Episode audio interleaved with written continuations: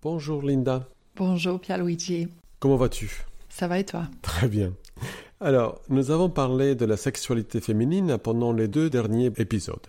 Les deux prochains épisodes seront consacrés à la sexualité de l'homme et des problématiques qu'il peut rencontrer. Aujourd'hui, nous allons donc aborder le trouble de diminution de désir sexuel chez l'homme. Eh oui, ça existe. Eh oui. Cela nous permettra de discuter aussi de ce qu'est le désir chez un homme. En effet, la sexualité masculine est perçue comme naturelle et simple, alors qu'elle est multicausale, multidimensionnelle et complexe. On y trouve des grandes différences individuelles, de couple, culturelles et de valeurs.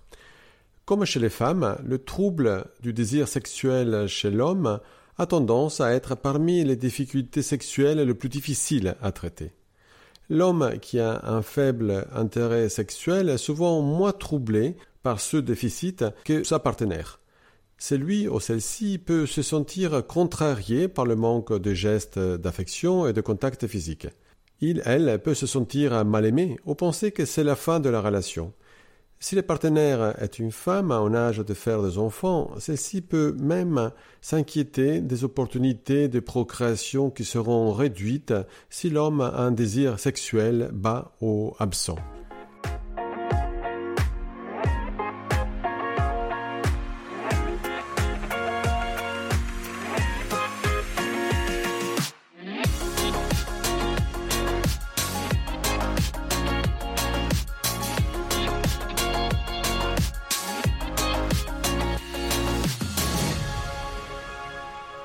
Comme nous l'avons dit dans l'introduction, il y a la croyance que la sexualité chez l'homme est simple et réduite à son pénis.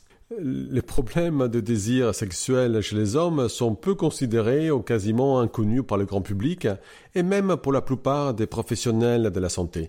Les patients, les médecins et les sociétés pharmaceutiques sont tous concentrés sur l'érection du pénis et peu intéressés par la façon dont cela est déterminé, c'est-à-dire le désir.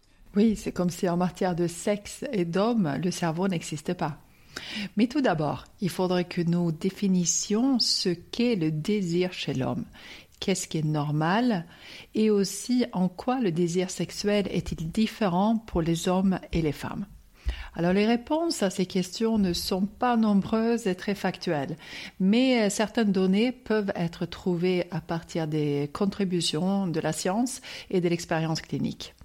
Alors il y a une étude de 1994 certes un peu ancienne, mais euh, cette étude s'était posé la question de ceux qui arrivent sexuellement aux hommes en vieillissant.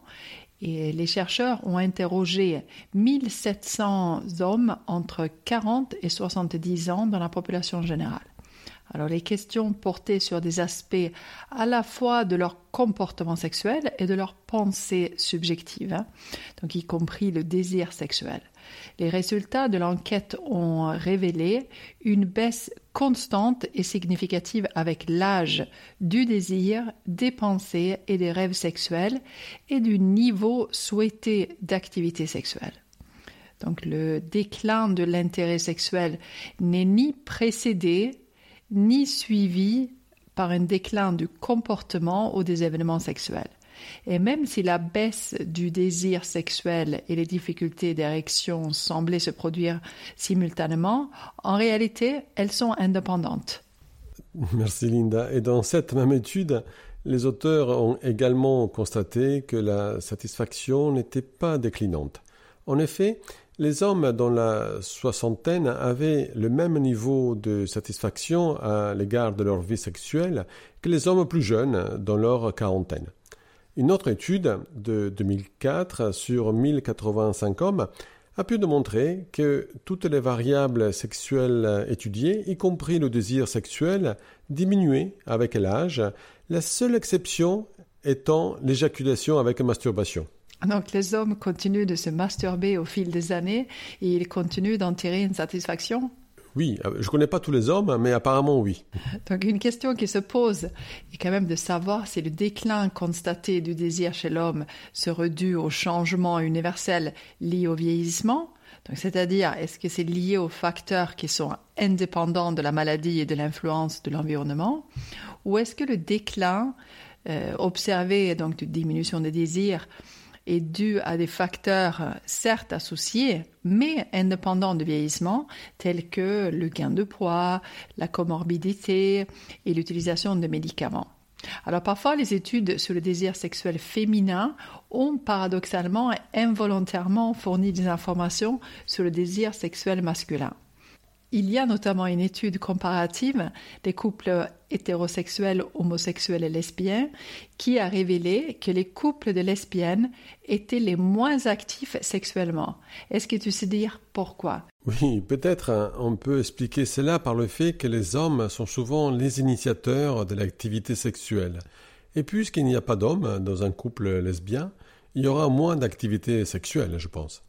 Oui, certes, Pierre-Luigi, mais n'oublions pas que les femmes ressentent différemment le désir. Donc il faut être prudent d'évaluer les désirs de la femme avec les critères de sexualité masculine. Oui, tu as raison. C'est bien ce que nous avons souligné en parlant du désir féminin lors des derniers podcasts. Exactement. Les hommes et les femmes ont leur spécificité. Dans une étude faite en 2001, qui a examiné la libido des hommes et des femmes, les auteurs ont pu constater que les hommes sont cognitivement et comportementalement plus énergiques sexuellement que les femmes. Par exemple, les hommes pensent et fantasment sur des thématiques sexuelles plus que les femmes. Ils veulent s'engager dans des activités sexuelles plus souvent, quelle que soit leur euh, orientation sexuelle. Ils se masturbent plus fréquemment. Et ça ne change pas avec l'âge, apparemment. oui. Et ils éprouvent un désir sexuel plus précoce et ils sont attirés par une plus grande variété de pratiques sexuelles. les auteurs de cette étude ont conclu que les facteurs sociaux influencent davantage la sexualité des femmes que celle des hommes.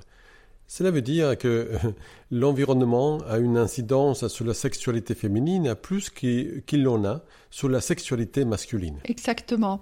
Les femmes sont plus sensibles au contexte et aux aspects de la relation.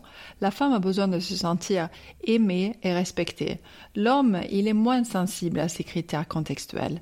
Cela été l'hypothèse que pour les hommes, la biologie a plus de poids que chez la femme la biologie éclipse les influences sociales. Oui, mais tous ne sont pas d'accord et trouvent que l'éclipse n'est pas totale. Je me rappelle d'une phrase dans le livre de Pouda qui porte le titre Bien vivre sa sexualité aux éditions d'Il Jacob. Il caricaturait cette croyance générale selon laquelle il est difficile pour un homme d'imaginer d'entamer un jeu sexuel sans aller jusqu'au bout, pénétration, un peu comme si un homme pouvait perdre son travail à 18 heures, perdre sa mère à 20 heures et faire l'amour à 23 heures. Euh, Pouda considérait ces stéréotypes évidemment exagérés, puisque selon lui, il y a plus de différence entre les hommes ou entre les femmes qu'entre hommes et femmes en ce qui concerne la sexualité. Oui, tu as raison, Pierre-Luigi. La sexualité est un phénomène très vaste et hétérogène et on risque de tomber dans des stéréotypes pour caricaturer les différences. Donc il faut aussi être prudent lorsqu'on parle de ce qui est normal et anormal. En ce qui concerne la diminution ou l'absence de désir sexuel chez les hommes, ben, on doit tenir compte des expériences cliniques des professionnels de la santé qui les soignent. En effet, dans les cas d'un problème de faible désir sexuel chez un homme, ce sont souvent les femmes partenaires sexuelles qui demandent de l'aide. Celles-ci pensent que le manque de désir chez l'homme est dû à un problème dans la relation amoureuse. Eh oui, les femmes croient fréquemment que les hommes sont demandeurs de relations sexuelles. En effet, elles ont fréquemment dû repousser euh, les pressions sexuelles depuis qu'elles sont jeunes adultes. Ainsi, croire que les hommes sont toujours demandeurs a des répercussions négatives sur le couple et l'image de soi de la femme. Le fait de ne pas être sollicité dans la relation actuelle peut en fait l'inquiéter. Elles peuvent se sentir coupables, comme si c'était elles qui n'étaient pas attrayantes ou inadéquates, puisqu'elles partent de l'idée que l'homme a toujours envie de faire l'amour. De plus, elles continuent à entendre leurs amis parler des demandes sexuelles insistantes des autres hommes ou des exploits sexuels des partenaires masculins. C'est encore un problème d'adhésion à des normes inadéquates que nous avons vu aussi dans les podcasts précédents, celles de la performance masculine. Mais venons maintenant aux critères pour diagnostiquer le trouble de diminution du désir sexuel chez l'homme. Dans le DSM-5, qui est notre manuel de critères diagnostiques, le critère principal est la déficience ou l'absence persistante de pensée sexuelle ou de fantasmes ou de désirs d'activité sexuelle. l'évaluation de la déficience est faite par le clinicien qui doit prendre en compte les facteurs susceptibles d'affecter le fonctionnement sexuel, tels que l'âge et les contextes généraux et socioculturels de la vie de la personne. dans le DSM-5, il y a également des sous-catégories euh, du trouble de diminution du désir sexuel. Et voici les trois principales. La première catégorie regroupe les hommes dont le trouble est présent depuis toujours et il est généralisé. L'homme a peu ou pas de désir de stimulation sexuelle avec un partenaire ou seul et n'en a jamais eu. Ici, le terme généralisé veut bien dire toutes les situations et les contextes. Dans la seconde catégorie, le trouble est acquis et généralisé. Le terme acquis signifie que c'est survenu au cours de l'existence. L'homme avait auparavant un intérêt sexuel pour le partenaire actuel, mais qu'actuellement, il n'a plus d'intérêt pour l'activité sexuelle, en couple ou en solitaire. Dans la dernière catégorie, le trouble est acquis et situationnel. Cela veut dire que l'homme était auparavant sexuellement intéressé par son partenaire actuel, mais il n'a plus d'intérêt sexuel pour celui-ci. Par contre, il a envie de stimulation sexuelle, c'est-à-dire seul ou avec quelqu'un d'autre que son partenaire actuel. Mais quand un patient ou un couple consulte pour une difficulté sexuelle, le psychologue réalise une évaluation clinique de ce qui se passe. Il cherche dans le moment actuel et dans le passé ce qui pourrait expliquer le manque de désir. Les éléments biologiques, psychologiques et sociaux sont évalués pour comprendre la difficulté actuelle. L'évaluation clinique des troubles du désir sexuel chez les hommes se fait au moyen d'une anamnèse, mais comprend également un examen physique et des analyses de laboratoire. Il est également important de clarifier si la difficulté est permanente ou acquise. Et Comme nous avons vu dans les, sous-types. Et oui, et aussi si elle est euh, généralisée ou situationnelle.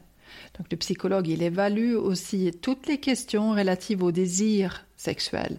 Et ces questions peuvent être regroupées sous trois rubriques. Il y a les fantasmes et les rêves sexuels, la masturbation et le comportement impliquant un partenaire. Cette évaluation clinique initiale peut aussi se faire en présence des deux partenaires. Mais la personne qui souffre d'un manque de désir a peut-être des secrets qu'il n'aimerait pas dévoiler devant l'autre il peut être recommandé de voir les partenaires séparément. Afin de rester objectif, il est suggéré de voir la personne qui n'a pas le trouble d'abord, afin d'éviter d'avoir l'expérience trompeuse de parler avec l'autre personne tout en étant conscient des secrets. L'engagement de confidentialité n'empêche pas l'enjeu de rester neutre et de recueillir les informations d'une manière objective. Une fois le trouble de désir évalué, le clinicien peut déterminer s'il s'agit d'un problème acquis et généralisé, auquel cas des examens physiques et de laboratoire sont recommandés. N'oublions pas que les origines du faible désir sexuel acquis et généralisé chez un homme sont variées et il est impossible de dire quels examens physiques ou de laboratoire sont nécessaires pour toutes les circonstances. Lors de l'anamnèse, il peut s'avérer qu'un autre trouble médical, psychiatrique ou un autre trouble sexuel ou l'utilisation de médicaments peut être la cause possible. Donc c'est pour ces raisons que la diminution du désir doit faire état de différentes analyses médicales. Les troubles endocriniens peuvent se manifester de manière subtile et euh, peuvent être liés à un dysfonctionnement euh, testiculaire ou hypothalamo-hypophysaire Étant donné que la testostérone et la prolactine sont si influentes dans le désir sexuel, elles doivent toujours être mesurées lorsque le trouble est acquis et euh, généralisé. Alors les causes de la diminution du désir peuvent être complexes hein, et euh, comme nous l'avons évoqué, elles peuvent être de trois ordres, donc biologiques, psychologiques ou sociales. Dans le passé, il y a 40 ans, on considérait le sexe comme naturel. Euh, cela signifie que tout comme on ne peut pas apprendre à un individu à transpirer ou à digérer des aliments, ben on ne peut pas apprendre à un homme à avoir une érection. Aujourd'hui, nous voyons les choses un peu différemment, car ce n'est pas parce que le désir et l'érection sont innés qu'elles sont à l'abri de perturbations. Il y a de multiples causes à la diminution du désir sexuel chez l'homme. Alors, comme tu disais, les causes sont multiples, et voici quelques exemples pour le trouble du désir acquis et généralisé. Par exemple, il y a des troubles médicaux qui peuvent influencer la baisse de désir chez l'homme. Ce sont des problèmes cardiovasculaires euh, ou des maladies, le cancer, l'épilepsie, euh, souffrir de diabète euh, ou d'autres troubles.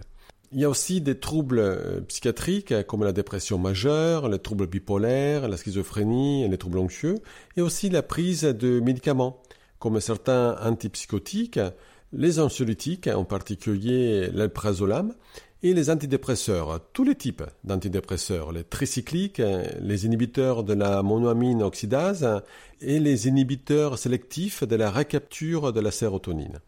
Et également, il y a des stabilisateurs d'humeur, en particulier le lithium, qui peuvent influencer le, le désir, et d'autres médicaments utilisés en pratique urologique.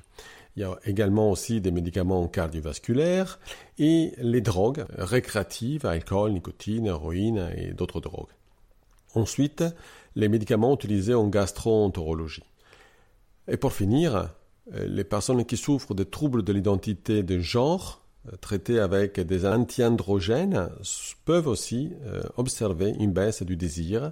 Il y a aussi l'andropause, que pour raccourcir correspond à la ménopause des hommes. Les configurations sont donc euh, nombreuses et euh, des thérapies médicamenteuses ou psychologiques peuvent être nécessaires. Les variables biologiques, psychologiques et sociales sont importantes. Nous verrons dans le prochain podcast comment analyser et traiter le trouble de la diminution du désir sexuel chez l'homme. Les approches thérapeutiques font appel à la psychothérapie, aux médicaments et aux hormones. Donc, une combinaison de techniques de traitement qui peuvent inclure plusieurs professionnels de la santé ayant des compétences différentes sera nécessaire. Bien, Pierluigi. Mais j'ai hâte d'aborder la suite avec toi. Je profite pour dire à nos auditeurs, pensez à nous suivre sur les réseaux sociaux, Instagram, Facebook et LinkedIn nous postons régulièrement des, informations euh, et des articles de blog aussi qui peuvent intéresser nos followers. Merci Linda pour ce podcast et à la prochaine. Ciao. Ciao.